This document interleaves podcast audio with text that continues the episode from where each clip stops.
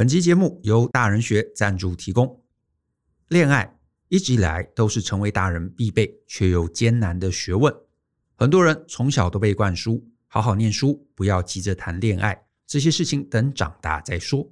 可是长大之后，我们发现恋爱这件事情难透了。男女之间的互动，什么事情不该说不该做，从来没有人教过我们。这导致我们常常一片诚意，但最后却吓退了我们喜欢的人。因此，我们设计了这堂恋爱大人学。搞懂恋爱规则，学习关系双赢。在这堂课程中，我们教你看懂关系的局，透过八个最常见的恋爱难题，让大家理解异性的真实心声，并且能以大人的角度来理性思考，来了解两性关系背后的期待与规则。这也是为何从二零一五年开设以来，这堂课一直有很高推荐率的原因。透过两天的训练。让大家对于恋爱有更清晰的理解。欢迎透过下方的说明栏来观看这堂课更多的介绍。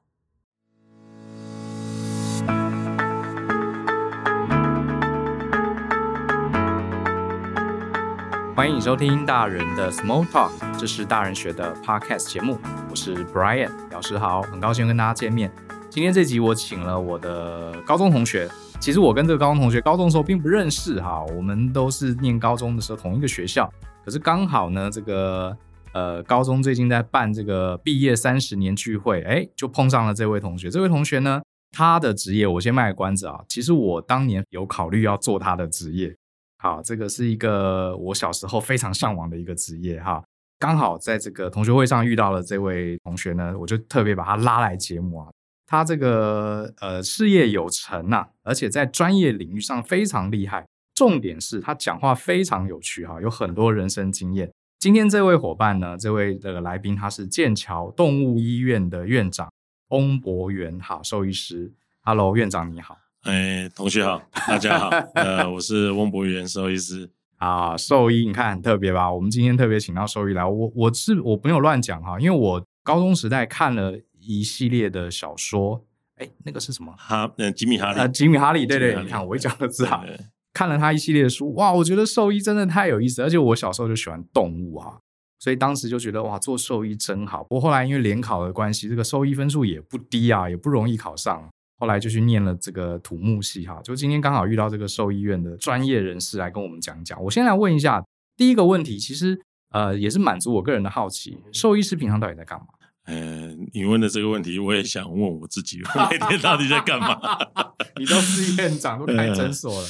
呃，呃其实说说医师的一天哈，其实你你从早上醒过来，或者说你假如说有在接急诊，你就很可怜，你连连半夜都接到电话，都要去看诊哈。那其实兽医师，其实你就把他想成是人那个人的医生一样，他他只是医治的对象，只是在动物身上了哦，所以。我们其实一天的生活，其实就是说，OK，除非你的诊所是没有二十四小时，你大概就是会有开业的时间嘛，哈。那现在一般的动物医院的诊所，大概都会早上十点到晚上九点，大概都是这个区间了，哈。那呃，人手比较多的，当然就会有二十四小时。那大家会知道说，二十四小时动物园比较少，为什么？因为它其实相对上负担的人力要比较多，不仅是助理啊，或是医生。你看，你假如说是八个小时。一个工作时数的话，以在现在劳基法的规定，我们大概就要三个时段。嗯，你你你要多少人力下去排？所以那个都是比较大型的这个动物医院才有可能这么做哦。那不然你就是自己就是天天在卖肝卖血，卖你的这个精神。所以很多你看兽医师讲这个眼眶很黑的话，基本上有两种了，一种就是过劳，另外一种就是。压力太大，去喝酒，喝到自己的眼光都变黑了。要不就是劳心，要不劳力，要不伤神，对不对？所以一天大部分都是在诊所里面度过了。好，所以我小时候的时候，我那时候在三年级的时候去那个学长的动物医院实习的时候，我只是也去实习的。我那时候其实没有打算干兽医师，因为动物医院实习，我在旁边看，然后我想说他一天过什么样生活，未来生活是不是就跟他一样？我也是跟你很好奇，我也是一样去看嘛。然后在旁边实习一整天，我发现他早上一到医院就开始看股票，看到中午一点，然后完了之后就开始看诊，看诊，然后一直弄弄弄到晚上九点十点，然后一个礼拜看六天半，然后只有礼拜天晚上休息。我就问他一个问题，我说学长，我想问你一个问题哈，你这样朋友的聚会会不会去啊？没办法去啊，我每天都要看诊。那那你平常都要就只有这些生活吗？他说对。我那时候就说，我的人生为什么为了一家小小的动物医院关在里面，然后漫无目的，然后一天就是不见天日，然后只有看到动物在身上，我觉得这好像不是我要过的生活。对啊，那你为什么后来还是继续当兽医呢？哎，这就是人生的转捩，人人生总是会有这种人，因因为那时候早年的时候，我们那时候二十几年前，然后那些动物医院当然都是比较小型的动物医院嘛，所以它都是一个人诊所，所以我想说，我把我的诊所。扩编嘛，我人数变多嘛，哦、我就可以轮班了，我就有自己的生活，我就不用一个人整天关在动物园里面，所以我现在就可以做很多其他的事情，像所以我才说，我现在可以做学会的理事长啊，我可以到处演讲啊，我可以到学校教书，我甚至可以出去外面旅游，还甚至我们可以参加同学会，这才是我要过的生活。就是我除了看诊以外，我还有其他的一些人生，这才是。兽医师应该要过的，所以你其实是一个非典型律师，对不对？啊，不不不是律师，非典型兽医啊，对，是不是？大部分的兽医师不太会喜欢社交啦，然后就喜欢在动物园里面看诊啊。那好像有些人很小时候就很喜欢动物，所以他就喜欢跟动物相处在，他不是很喜欢跟人相处。可是我不是，我很喜欢跟人相处，所以我觉得我不应该把我所有的时间都放在诊所里面。那这样，而且我觉得第一个那个压力会太大了，对，因为。你每天面临到的是生老病死的状况，那我觉得人都会有情绪，都会有压力。你只要每天都在绷在那个压力里面的话，你总有一天会崩溃。所以我们常常在提到，其实兽医师这个行业为什么自杀率会很高？其实相对兽医师自杀率很高，啊，对，在国外也是一样，在台湾也是一样。哦，为什么？因为他的情绪压力非常非常的高涨。因为什么？因为你你看你的动物死掉，你第一个会质问的会是谁？一定是兽医师啊，对啊，他不会是问他的家人说，我们家的狗为什么会死？那他平常都在你这边看病，突然他隔天就死掉了，他第一个打电话来一定会问你说，为什么我的狗昨天突然走，还好好对，怎么突然走掉了？好，所以你就必须要感受到这个事主给你的压力，尤其那个事主已经跟你认识一段时间了，所以他会把他的情绪传送到你身上。那只要每天一个、两个、三个。所以你的压力，只要没办法自己去做排解，或者说去做宣泄的时候，你可能累积到一个程度，压力过不去，那个坎过不了，他可能就选择我没办法接受了。而且那个可能在医院上班，至少很多其他的同事，对不对？兽医同事又少，如果他是一人诊所，就他一个。哦，确实啊，以前真的就觉得啊，兽医可以医治小动物啊，我对小动物很有爱心啊，我应该做兽医。其实你没有真的认真去想哈，兽医的生活其实有一些不为人知的压力。所以你在大学时候，你就决定我要做一个呃一个团队比较大的团队的兽医诊所。那个时候其实有两个想法，那个其实当下就是说，我假如未来要走这条路，我就一定要这么做。我假如没有要走这条路，我可能就要换一个跑道。其实我在毕业的时候，其实我我在人生中其实做了几个决定呢。我觉得啊，我们这个我还是要谈一谈我们建中人的个性。建中人的个性是他不会被一个框架所框住，他有很多。天马行空的想法，他一定要去尝试过，摔跤过之后，他才觉得说我未来要走什么路。所以这种个性就是到了大学毕业的时候也是一样。我那时候在考虑说，我是不是要出国念书，然后回来再来决定我要走哪一条路。好，那当然那时代还要去当兵嘛，哈，所以兵变会改变一个人的所有方向的决定。有挂有挂，对对对，所以就是那个大学。毕业之后，然后去当完兵之后，那本来是要跟女朋友出国念书嘛，去想说他那个换个跑道去念商业管理，去念 MBA，然后回来就可以走生技产业。因为我觉得我那时候其实看好未来生技产业的一个一个发展。那我觉得再有管理的才能的话，可能在生技产业可以做一个、嗯、一个部分。那时候是这样我我我认识几个在那个外商药厂，他们其实是兽医背景。对，所以我那时候是觉得说可以。尝试未来可能到药厂啊，或者说生技产业这一块。那本来是打算今年，然后后来就是因为兵变关系嘛，然后就他要出国，我就不想出国了。这这是那种反背心态。那我当初出国也是为了说跟他一起去，然后后来就是这个心态之后，后来我就没有去。那没有去，我在其实我自己也尝试过几个行业，然后就是当下我也去，呃，这两千年的时候刚好那个网络泡沫的时代，那时候刚开始兴起，那时候走波接网络。那时候我也觉得说，嗯，我来去学一下这个城市设计 哦，然后我就我就学的这个网站的设定啊，城市的设计啊。那我发觉我做这个行业我没有热情，因为我觉得，我觉得呃，也是跟所有听众分享，其实一个行业要能够走得久，其实你要对这个行业，你每天上班的，其实心情会很愉快。一早早上起来，你没有那种很冲动想要去上班的期待感，对，那你就会觉得你做这个事情，其实你没有 passion 就做不久。真的，而且还要熬四十年，那真的熬不下去。对，所以我在写那个城市设计的时候，我天天看那个萤幕，一点反应都没有，然后就直接打打打打打一堆城市码之后，然后按 enter，然后让它跑了之后，它可以开始动之后，我就觉得那 end then 我的人生在哪里？我到底在干嘛？对，我就不知道我的人生在干嘛。然后就开始接着下班时间开始跟同事在那边玩。世纪帝国，世纪帝国，那时候最流行世纪帝国，就在玩玩，然后我我的人生都浪费在写程式、玩游戏，然后我就不知道我的目的在哪里。所以你真的去做过那个软体的工作？对对，我做了做了三个月到四个月，然后后来又当了国会助理啊，就是现在从政啊，对对对对，刚好也也也有机会刚好担任这个立法委员的国会助理，所以我也在立法院绕过了一阵，然后就觉得嗯，果然政治不是我能碰的。后来有个机缘呢，遇到又遇到我们的高中同学，然后那时候询问说兽医师的状况啊，后来我就毅然觉得还是回来当兽医师，然后从从头开始学起。哦，那那一刻开始我就觉得，哎，我每天上班觉得好有挑战性。为什么？因为我觉得我把我大学所学的可以运用在临床上面，然后每天都有期待挑战。因为兽医师的每一天面临到的病例都不会是一样的，你好像一个侦探一样。为什么？因为我们面对的病人是不会讲话的，那你所有讯息来自于哪？来自于饲主给你的资讯，是来来自于你对他的观察，观察来自于你检验之后的数据。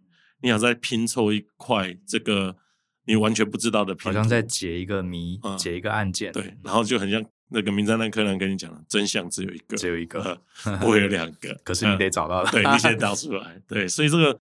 挑战性就很高，然后你就觉得，哎，每天醒过来就觉得，嗯，今天有一个新的挑战。所以，呃，你在这个过程当中，我觉得我喜欢接受这种挑战，就每一天给你一个不同样的题目，而不是给你一个同样的习题，然后不断的只是在把这个习题解决了就没有事情。能够一个行业我做到二十几年，到现在我都觉得我每天还有很多的挑战。为什么？我觉得医学这个东西就是它没有办法停止学习，你每天都有新的东西可以念。你每天都有新的东西可以找，每天都有新的东西可以做。对于喜欢挑战的人，是一个很好的一个方向。那我觉得，不管是当人医或是当兽医，你只要真的要想要成为医师，你一定要有一个心态，就是你的学习跟挑战跟找答案的这个这个企图心是不可以停止的。哦，你只要不是很愿意学习，或者说你觉得啊做这样就够了，其实你你最好不要当医疗人员。为什么？你因为你会停在那边的时候。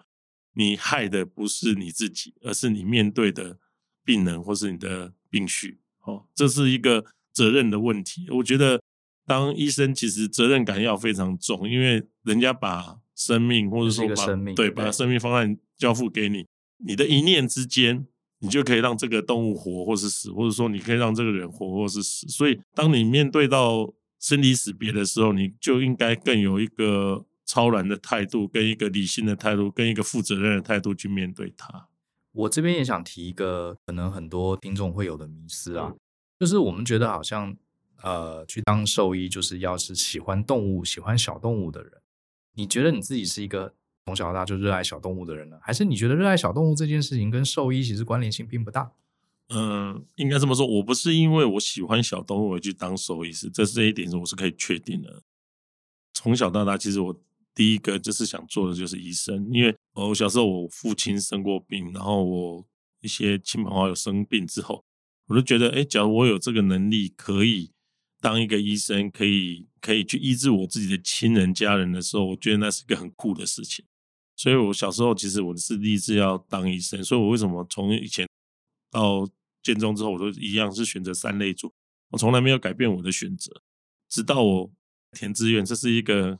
很好玩的一个填志愿的过程。我们那时候那个还要填填那个画卡片，对，画卡片，然后才 送那个时代。我们现在没有什么推甄啊，什么什么繁星计划都没有。我们那时候是，反正你分数考完了就开始填，就按照去年的落点开始填，然后你填到哪里就一定上哪里。那时候其实我在研究，哎，我看到我的分数算算，嗯，我刚好是医科的最后一个志愿，在中山医科，这样建中念中山一定会被同班同学笑，算了，不念了。然后就就开始看台大，台大有什么跟医学有关系？看，哎，有啊，牙医系。好，那时候第一志愿就填了牙医系，结果好死不死，我那个分数刚好就差零点三分，所以我刚好是牙医系的最后。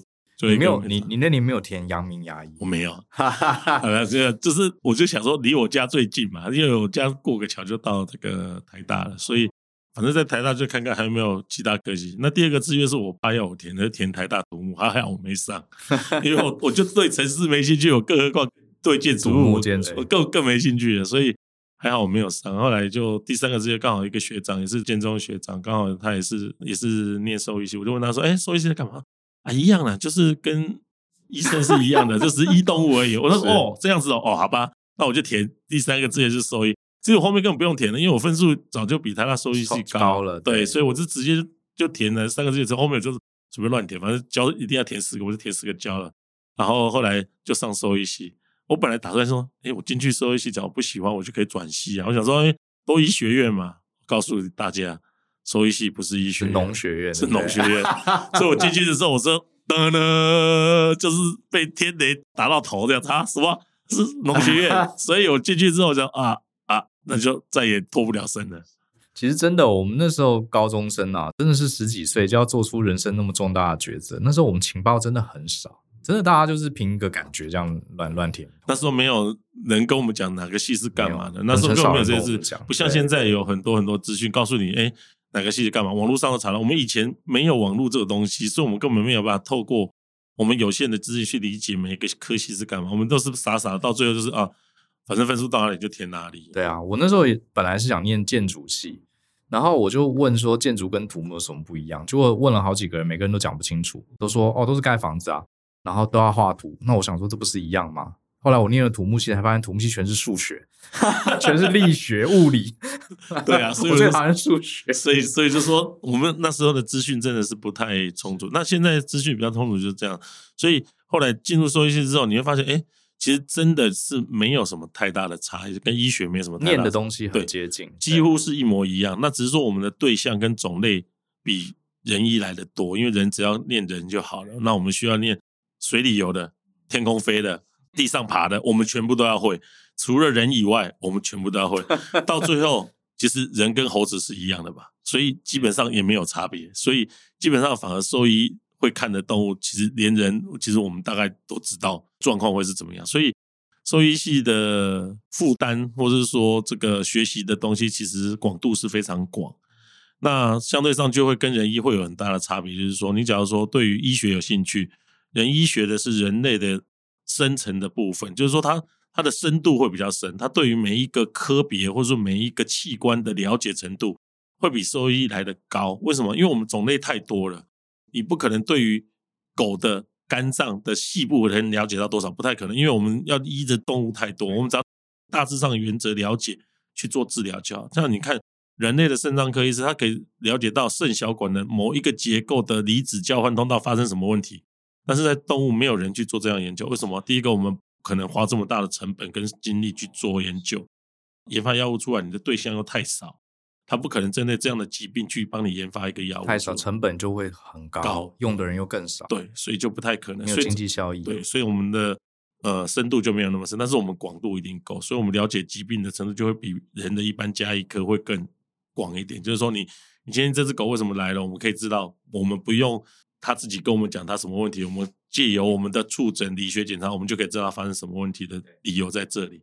就说因为我们的广度够，所以我们对于观察这件事情会比人来的更。你看，你去医院看医生，你讲话不到一分钟，他就开药给你了，然后那么简单。你在动物园这样开药，一分钟给你，你一分钟连摸都还没摸，你怎么知道怎么回事？所以不太可能。你看，我们一兽医师看一个诊，大概基本上三十分钟到一个小时起跳。为什么？我第一个，我先做完检查，我摸完之后，大概分析他整个状况之后，我才跟人告诉你怎么了。那所以你看，很多检查的部分在动物园都可以缩短很多时间。那你看到大医院抽一个血三天之后、四天之后才看报告，你到动物园是要求当下抽完血就要看报告了。所以你们要买的这种仪器也不少，如果要开一个诊所。所以，所以我们属于这个等于一个小型的地区诊所的设备，是是是，都要有，投资很大。嗯。嗯这个这个钱的问题，我待会一定会问，待待会儿要问一下。我我继续问，就是，所以你刚刚讲到，因为兽医要看各式各样不同的动物嘛，所以兽医有没有分科？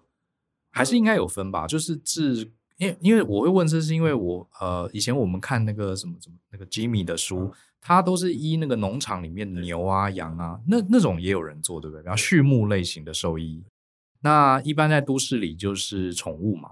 然后像我家附近有开一家兽医诊所，他特别强调他不治狗跟猫，嗯、哼哼还还有这样的分类。有有有，那个现在目前大致上是这样的。我们以前早期的部分分科的部分就分大动物跟小动物，就是你所提的。我们所谓的大动物就是所谓的经济动物，牛羊猪，然后马这些都算经济动物。那小动物的部分就是像狗猫啊、兔子、老鼠这些叫小动物。以前大部分只这样分。后来，现在大概经过这十几年、二十年的这个进步之后，现在大部分小动物呢也也开始做一个细部的自己的初步的分科，但是还没有做到专科的制度。那只是说，现在大部分有人开始，哎，我是专门在看心脏科的，有人专门在看眼科的，有人专门在看这个你刚才提到的那叫特宠、特殊宠物。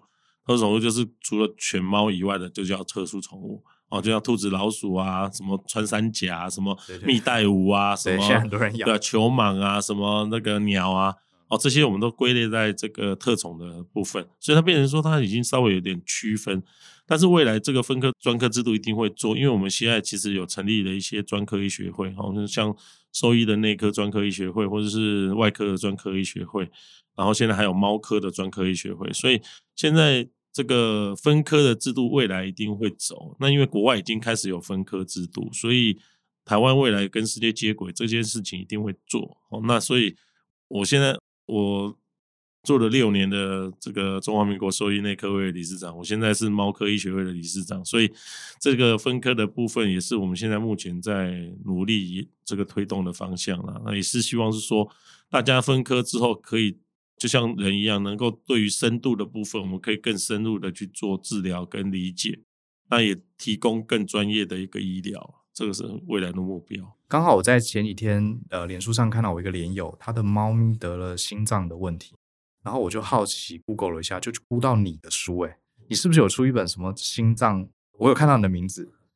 那个你的大作，其实我我我我写了好几本那个专业的书籍啦，然后呢，刚好这个心脏病的部分刚好是我现在的专科的部分呐，所以我写了一一一本这个繁体版的话，就是破解犬猫心脏病，哦，那个就是把我这个十几年来对于这个猫的狗猫的这个心脏病的一些呃读的资料啊，跟所有的。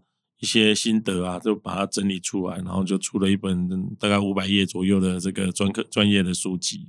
哎，这个部分的话，就是这是自己写的书了。那心脏病的部分，当然就是我现在目前的专长，所以现在部分我就把那个书就把它写出来。我就想说，哎，刚好 Google 到你的名字，觉得哇塞，原来你还是心脏专科的，很屌。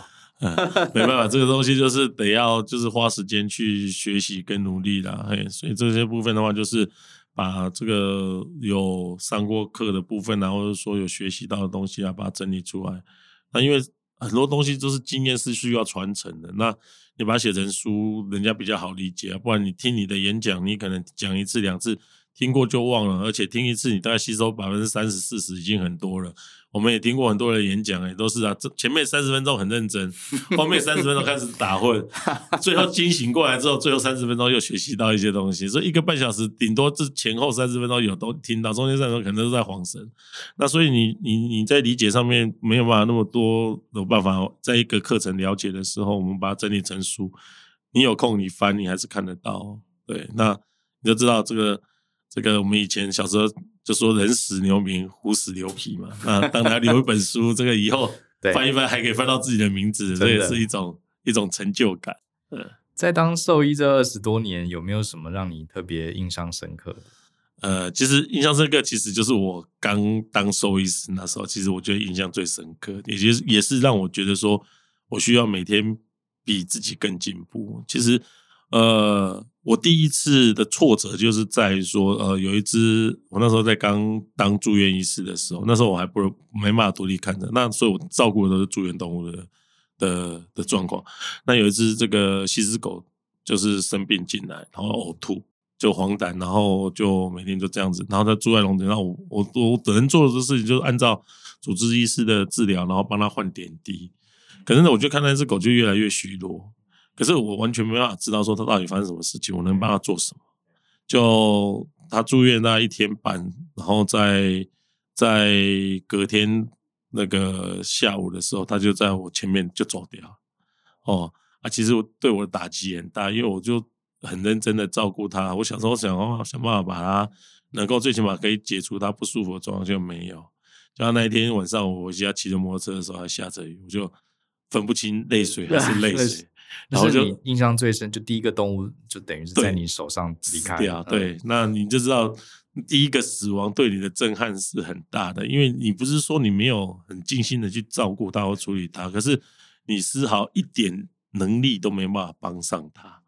那我就问说，那我当初假如说当一个医生都没有办法解救这个动物的生命的时候，那到底我当这个医生的价值跟存在是在什么时候？所以那时候我就会跟我自己讲说，这个是我没办法接受的事情。我最起码我要知道他怎么了，我只要知道他怎么了，他要走，我都觉得我可以接受。所以我现在可以理解说，为什么事主是想要问说，我的动物到底怎么了？为什么他会走？那你只要能够知道他为什么走，我觉得大家就愿意可以放下那一个心头的那一个，至少要有一个交代才能释怀。对对，那你总要知道他怎么怎么不明不白的走，你当当然没办法接受，因为那个是个很突然的状况。那所以从他进来到死亡，真正的原因也不知道，因为那时候其实我们那时候就早期的时候，其实设备根本没有那么多，我也没有办法扫超音波。我我其实只有 X 光片，而且早期的 X 光片又不像现在是那种数位的影像，是那种传统洗片子。那你知道以前用传统洗出来片子，那片子有跟没有其实没什么两样。我现在都觉得说解析度不够，对对，我都觉得说我以前二十年前在看病的时候，都都是靠一张嘴在看病，我都很对不起我这个以前诊疗的这些宠物们，我就先生说声对不起。现在这所有的数位影像出来之后，你发现你现在看到的东西是比以前看到的东西多大概几百万倍的这个讯息量的时候，你会发觉说，那你以前在干嘛？所以我要每天的进步。所以为什么为什么这个行业很有挑战性的？也就是说，你每次的进步，你都是跨一个急剧的进步，然后你都学习到更多的东西的时候，你会发现说，那我以前真的很对不起那些动物。所以演讲的时候都开玩笑跟这个兽医师朋友们说，大家的背后都跟很多。你现在做的工作是。让后面跟的那些人能够释怀离开你，不要跟着到你下辈子去。所以我们把以前做错的事情不要再传承下去了。我们把以前做过的做错的事情再弥补回来，进步到这个地步，我们希望能够能够做到的事情，就是说能够不要对不起自己所学的东西啦。所以那个经验来讲，对我来讲是我这辈子都不会忘记，而且是我觉得我还能够继续做下去的一个初衷，还是维持在这里。嗯那既然刚刚你提到这个猫哈，我也想，因为现在大家养猫的风气很盛啊，然后我们的听众应该有很多家里有养猫或狗，然后等于是当像是家人家庭的一份在照顾。嗯、我想先问一个问题，就是猫猫狗狗难免会生病嘛？以前有养猫嘛？然后我抱猫咪去这个宠物医院，那时候在美国，然后呢，我就发现有一对夫妻也带着他们的狗去看医生，然后。大概是太在意他的狗了，就很激动，然后就不让兽医讲完话，然后后来反正最后吵吵就吵起来了，就弄得不开心。我就在想，其实有没有什么，就是你站在兽医的角度，今天我们抱着这个毛小孩来找你，怎么样提供讯息给你，或是怎么样跟你配合，才能对这个毛小孩有更好的帮助？OK，那个其实呃，我都知道，呃，饲养不管狗狗或是猫咪，其实都很在乎他们的一个状况。那最亲近的一定是家里的这个毛爸毛妈们。那你的观察其实对我们提供的资讯其实是最重要的。那因为我们最怕的就是说毛爸猫猫带来的只跟我们讲说，我觉得它怪怪的。因为你这个怪怪的三个字，我们没办法能够从这怪怪三个字提供任何讯息。其实你应该观察是第一个，它的行为哪里有不一样；第二个，它的食欲、精神有哪边不一样。就好像说好，他每一天都会把食物吃完，可他现在只现在只吃一半，或者说他吃剩下多少？那或者说你饮食上面有没有做改变？他的不舒服是不是来自于你饮食的改变？或者说有什么东西他不应该吃的把它吃进去了。大部分呃动物的部分来讲，它常见的会是呃肠胃道的问题啊，或者说精神食欲变差，大概不外乎都是几个，这个就是吃进去不该吃的东西。我就吞了衣物，这是在猫咪很常见，因为猫咪对于塑胶袋啊、线啊这种东西都很没有这个抵抗力，抵抗力，对，很常常就是得舔个塑胶袋，它听到稀稀刷刷，它觉得很开心，就一直舔一直，就把这整个塑胶袋吞下去了，然后就卡住肠胃。那或者说它去舔线，然后连针一起吞进去，我们常常就是在看到这个线卡在舌头下面哦，所以在养猫咪的这个饲主来讲，其实你应该更注意的是说，你应该把它会去。吞或是咬的东西，要把它移除掉，不要让它长大。照顾小小孩一样，对，对，小孩子也会乱吃东西。对，那比较常见的是这样，那所以它会造成他精神食欲就变差了。哦，那那变差之后，你就要告诉我们说，它有是不是会有什么东西消失？你自己的平常就是哦，你放的位置的东西你自己都要知道，因为有养宠物，你就知道说这些区域你有哪些东西不见了，这就有可能是他现在不舒服，很很容易产生的一个状况。所以你观察一定要足够。第二就是说，他的精神食欲是不是有变差？哦，第三个就是说，假设他是一些肢体上的问题，你也可以看到他走路是不是哪里怪怪的，这也是可以提供的。那或者说，你突然回到家你发现什么东西倒下来了啊，突然你的猫就不舒服，或者不见躲起来，然后你把东西扶好之后，过两三天那只猫突然变得很奇怪，那有可能它是那时候是被东西压到了。然后他就躲起来，你不知道。然后等到你看到他，他已经躺在那边。你你抱来，你不能跟我们讲说，哦，我觉得他怪怪的。可是你没告诉我们说，哎，其实我我我发现家里有什么东西倒掉，这都有关系，是不是有可能被压到？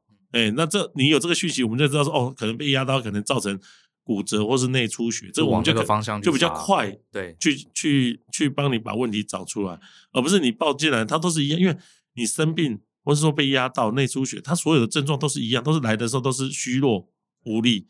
那这种小讯息其实就可以提供兽医师很多的诊断的一个方向跟空间。我可以快速的缩短我检查的时间，然后快速找到问题，然后快速解决，可以快速的去这个这个救活它。要不然你看，你你吃东西所影响的问题，它是比较慢性的，可是你压迫内出血那是比较急性的。那你急性的病，你慢慢诊断，到最后才发现他是内出血，那就来不及了。所以观察对于饲主来讲，其实是蛮重要的一件事情。千万不要抱着动物去，只说怪怪的，这个真的是对兽医是是一个很大的挑战。所以你你才会觉得你花很多钱，为什么？因为所以是没办法帮你省钱的，因为你觉得怪怪这三个字，我们你都觉得怪怪的，我们全只好全部来检验都带一套。对对对对，那你假如说你。你是被压到，我们第一个一定先拍片子，看你是不是有出血或是有骨折，我们就很快速先知道。那接下来我们要处理的时候，才跟你讲说我们需要做哪些检查，再来去处理，说是不是要做什么治疗。那假如你不知道状况下，当然是你片子也得拍，血也得抽，什么也得做。你变成检查就是全部都做，那全部都做花费就会比较高。就相对上，你提供资讯量越多，你检查的东西就可以被限缩再少一点，你就可以更精准的去做。检查跟跟跟治疗，还有这个宠物的健康跟饲主平常怎么饲养的方法也有关系，对不对？我就看到网络上很多人在论战。举例以猫来讲，好了，就有这个呃饲料派跟那个呃生食派。哦，我看两边吵得很凶，诶，有人就说猫这个是在原始状态是不喝水的，他们都从食物里面获得水分，所以你要给它吃生肉才有足够的水分。然后有人说吃生肉会有细菌啊，什么吃这个饲料。配水跟罐头比较好，这个众说纷纭哎，真的好多人，然后也有人宣称他是专家，甚至有兽医师也跑来讲，然后这个爱猫的人就很紧张，糟糕，我会不会选错饲养的方法？最后什么他肾脏出毛病？我们不是专家嘛，然后只能看网络上这些很多是相反的说法，到底该怎么饲养？宠物有没有一个概率性建议，或者我们该看什么书？嗯，你这个每次同学挖坑就是要往我就要往里面跳，这个这个论战，这个这个论战，这永远是不会有停止的。然后，那当然，身为兽医师，我还是要站在这个我们医学上面的角度来分析这件事情。哈，不管是生食派或饲料派，其实对我来讲，其实都是不好的。为什么？对于猫咪，我们按照猫咪的这个整个。习性，或者说它整个天生的状况，你假如说吃生食派，其实我想要提出一个理论，生食派的讲法是说，它原始就是吃生肉啊，吃这样子啊，然后处理啊这样子。那就是因为这样子，所以它平均寿命不会很长。为什么？因为它来源不会是健康的。因为生食的部分就是说我一定会吃到寄生虫的问题，吃到细菌的问题，所以会造成这些状况。所以它平均寿命为什么只有在野外生活，它只有七年八年？那假如说提生食派吃生食是 OK 的，那我们人为什么要吃熟食？我们原始人的状态也是吃生食啊。对，原始人都活二十岁就差不多。啊。那为什么我们需要吃熟的呢？那为什么我们人需要吃熟的，不是不吃生的呢？哦，那人既然都要吃熟的，那为什么动物不吃熟的呢？哦，那熟食的好处会是在哪里？好，熟食的好处，第一个，它当然是会排除细菌的问题，排除寄生虫的问题。哦，那因为寄生虫跟细菌的问题，其实是造成这个动物会快速大量死亡很重要的一个原因。哦，尤其是在于说这个沙氏杆菌，沙氏杆菌是一种人畜共同传染病，在美国有很多研究，就是嗯，你吃生食的猫。造成这个沙氏杆菌感染之后，它没有办法根除啊，所以它就不断的藏在你的环境里面，那个那个弄不掉，弄不掉。所以就是动物园假设有这样的状况的时候，其实他们需要一个特殊隔离的地方，去让这只动物到知道好之后，就是这个环境去做消毒，那个才能办法完全把沙氏杆菌给清除掉。所以它是一个很麻烦的一个疾病。那也是因为如此，所以我们不是很鼓励说，呃，动物去吃生食这个。那你说完全吃饲料，我也不赞成。为什么？因为吃饲料其实猫咪不太喝水，所以很多会出现下泌尿道症候群或是肾脏疾病，其实跟猫咪不喝水是有关系的。所以我我我的我的建议是这样子：你假如是真的是养猫咪的话，我建议就是说，你有一餐是饲料，那你平常你可以多给罐头或者是鲜食。我们所谓鲜食，就是你煮熟的。都可以，没有问题。我我我我不反对说你自己准备鲜食给你的猫吃，或者说给它吃罐头加水哦，这个其实都是需要。为什么？它可以透过这个部分多喝到水哦，这件事情很重要，因为猫咪多喝水可以减少很多很多的疾病哦。你吃生肉这件事情我不赞成，是因为弊大于利哦。你假如说利大于弊的事情，我觉得就可以多做哦。你可以少吃饲料，多吃罐头鲜食，多喝水，这件事情我都 OK，没有问题。饲料的好处会在哪里？饲料好处是因为它是一个全营养的一个一个浓缩配方。配方对，当因为饲料大部分，假设是大品牌饲料哈，就是 H 牌的或是 R 牌的哦，他们是有很多很多兽医师所组成的这个公司去做设计的、研发的。其实它对于它营养上面的一个调配，其实它是它是有到一个程度，所以基本上吃饲料，它的营养不会有缺乏。但是它水分会缺乏，这是一定的。所以为什么说你应该额外的给它吃罐头去配水，或者说是吃鲜食有水分的增加？这对猫来讲其实可以降低它泌尿道或者肾脏疾病的一个问题。所以我觉得这两个搭配起来其实是 OK 是没有问题的。那我是尽量避免生食啊。最后我还是下一个结论，我是不赞成生食那一派的。生食派的对我来讲，我觉得没有一个可以说服我的一个利己点。生食在运送过程当中，它很多时候能够出现问题。你从制作到冷冻到运输，这中间只要出一环节，只要出一个解冻温度的污染，就被污染了。或者说你的手，假设是一个污染，你把这个肉搬过去，也是会污染。所以它被污染的机会太多了。等到你拿到手上的时候，又是另外一个时间，解冻再冷冻，你这过程当中又会是一次污染。或是你冰箱本来就被污染了，你不知道，你把它丢进去，这又是一个污染源。就机遇来说，它是非常难控制品质的东西。对，对，所以品质没办法控制的时候，你就会造成容易造成很多影响。那反而是吃这个饲料，它唯一的问题就是水。那那个是反而是你可以控制、控制解决的。嗯。好，哎、欸，我我突然想到，我觉得院长你可以来录一个 podcast，你需要的技术资源我完全提供，真的，因为你看今天我才问一个问题而已，其实后面搞不好还有一百个问题可以问，就是对于我们饲养宠物的一些，我觉得你讲的非常非常清楚，而且很很很有逻辑。好，这个这个我们等一下录完再讲，真的你应该来录一个 podcast，造福我们很多这个毛爸毛妈们。那我最后一个问题想，呃，还是拉回这个兽医这个行业哈。呃，刚刚讲了，其实你不太建议说纯粹因为喜欢小动物，有一种浪漫的情怀哈啊，我觉得我还有爱心，然后我就来做兽医。对，那可是兽医这一行，呃，假设今天刚好有听众朋友他自己想考虑进这一行，或者是兽医相关的产业啊，或者是也许有一些听众他的孩子很喜欢动物，他说：“爸爸，我将来要当兽医。”在这条职涯的路上，你可不可以给大家一些中肯的建议？就是如果我想干这一行，有没有什么心理准备是我要做的？我应该分享一下我的人生经验，就是刚刚有提到，就是说我也算是误打误撞当了兽医师。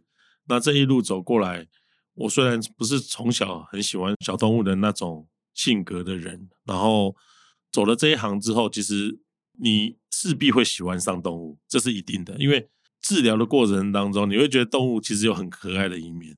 虽然说我们常常开玩笑，我们赚的是血汗钱。为什么血汗？因为我们常常被咬就流血，然后又要抱动物，所以又流汗，所以我们常常又流血又流汗，所以我们 赚的真的是血汗钱啊！但是你在这个过程当中，你会喜欢上动物，因为动物它不会死诈，它不会，他他不喜欢你，他就是不喜欢你；他喜欢你就喜欢你，他是一个一翻两瞪眼的事情。所以你你跟他不需要去 pretend，你不要去伪装你自己去。好像你很喜欢他，不需要百分之百真诚。对，然后 而且你逗他，他就过来。然后尤其你跟狗玩的时候，你把它推开，他就跑过来找你；推开又跑过来找你，就觉得他其实就是没有任何的这个隐藏他喜欢你的这个这个方式，所以你都会被融化掉。那我觉得你不喜欢动物，到最后你还是会喜欢上动物。所以喜欢动物跟当兽医师其实是两码子事。那我常说，当一个医生要有一个医生的性格跟理性的思考判断。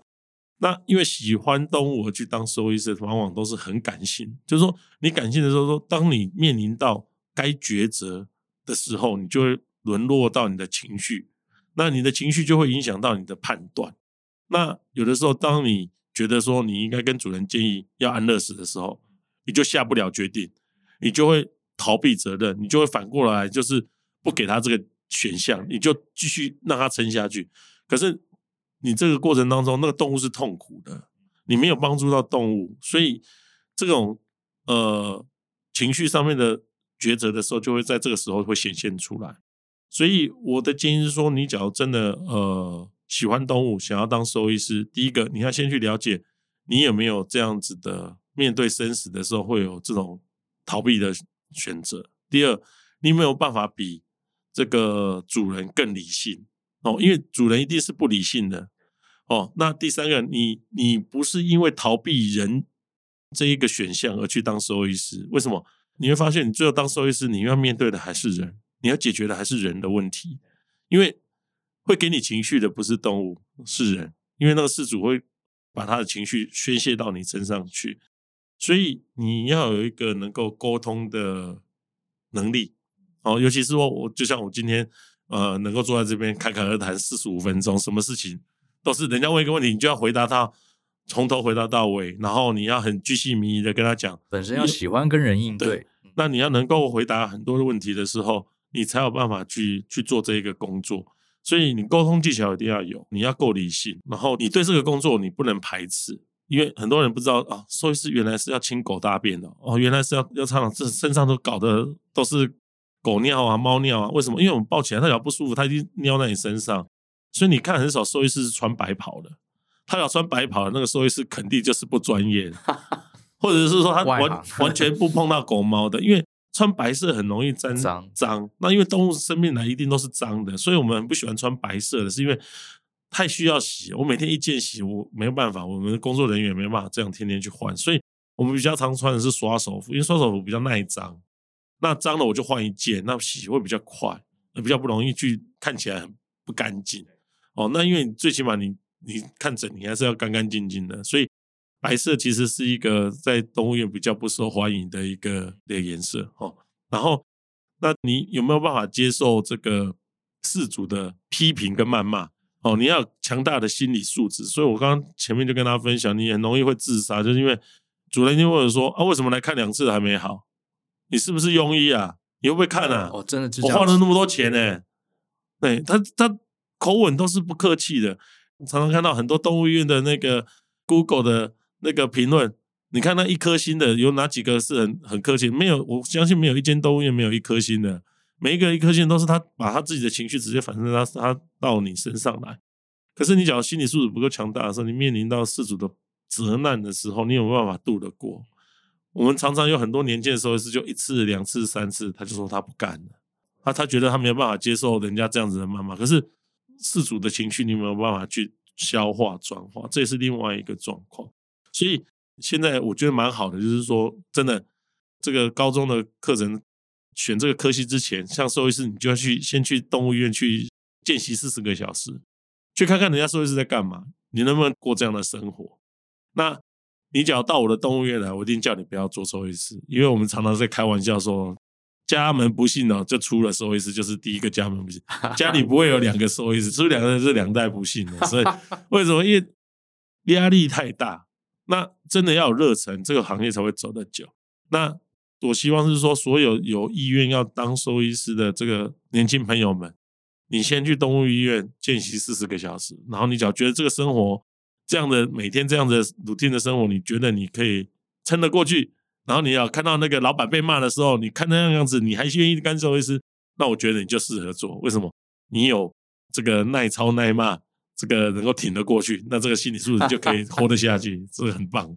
嗯，那个我有一个我我有一个长辈，认识一个长辈，他就叫他小孩要当医生，结果他小孩子没有考上这个医学院，结果他说：“那你就给我当兽医。”然后呢？我就问这长辈：“你为什么一定叫你小孩学医？”他说：“当医生赚钱啊，社会地位高。”好，假设我对小动物也不是那么有兴趣，可是我就想赚钱，当兽医是个好选择吗？呃，它不是一个好选择。你只要真的真的是为了要赚很多钱，然后压力又不用那么大的话，我建议你去当牙医师。而且牙医师的投资没有兽医师这么多。我刚刚提到。我们不仅需要买麻醉机，需要买 X 光机，需要买超音波。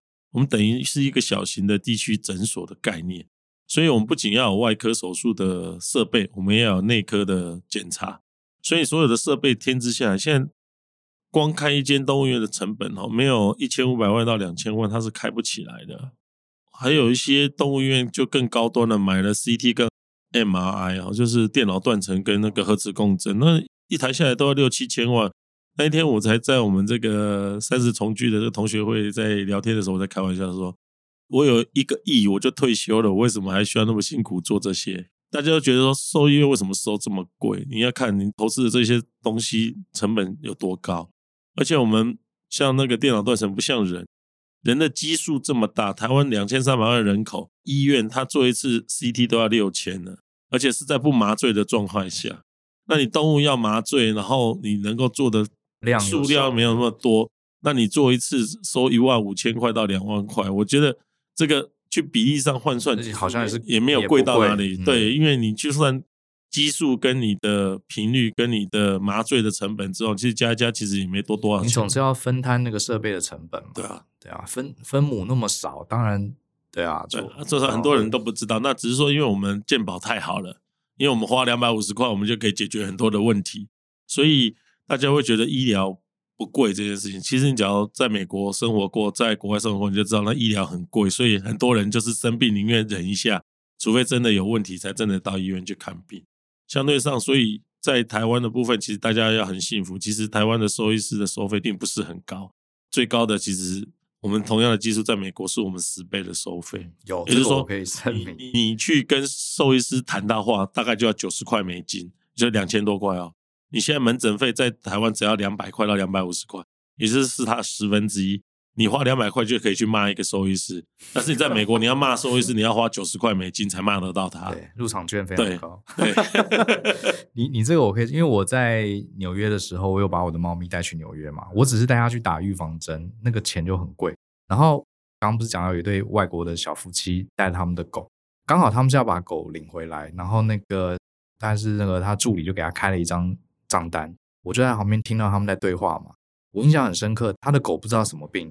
好像要花他十四万台币，我记得那时候我稍微算一下，然后我就看到那个女生听到这个数字就是完全震惊，我从来没看到一个人这样震惊在那边，然后她就跟她老公坐在外面哭，诶，因为她没有那么多钱啊，而且你知道美国人更不存钱的，然后我后来也不知道他们到底 要怎么把狗接回去，我就想说怎么那么贵，天呐，十几万诶，他们其实。有可能只住了两三天，他大概就需要十几万了。因为在美国住院费是非常非常高的，而且他每做一样就收一个费用，所以你进去就等于说就是进到一个这个非常恐怖的一个循环里面。所以他们美国的那个保险制度啊，或怎么样，就是在应付这一块的部分。那所以基本上这个在美国当兽医师其实也很辛苦啊，他们的学费其实是非常非常高。所以你毕业之后都是背债，背着学贷之后去去上班。所以为什么压力那么大？第一个你。背着学贷啊，后来你成为兽医师要面临到，你看，你看事主也会震惊，然后他又会给你压力，然后到底就是在这边不断的循环。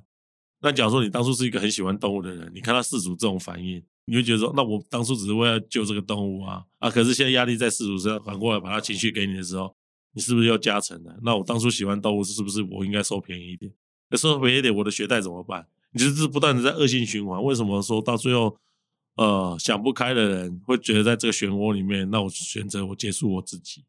所以为什么自杀率那么高？很多因素都在这个地方上面，就是金钱的压力、情绪的压力、情感的压力纠结在一起之后，就像我们小时候看的，这就是一个命运的蓝色蜘蛛网。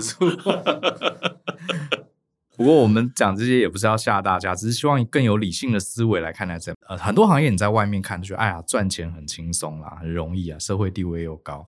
可是其实每个行业要成功啊，真的背后都是有些代价。那当然，如果你了解这些代价，你也觉得这是你的热情所在，我们还是欢迎你进来努力，没错，对不对？没错，这个是一定的。就是你觉得了解了，你再去从事，而且你要像我一样，每天早上起来就很开心的去上班。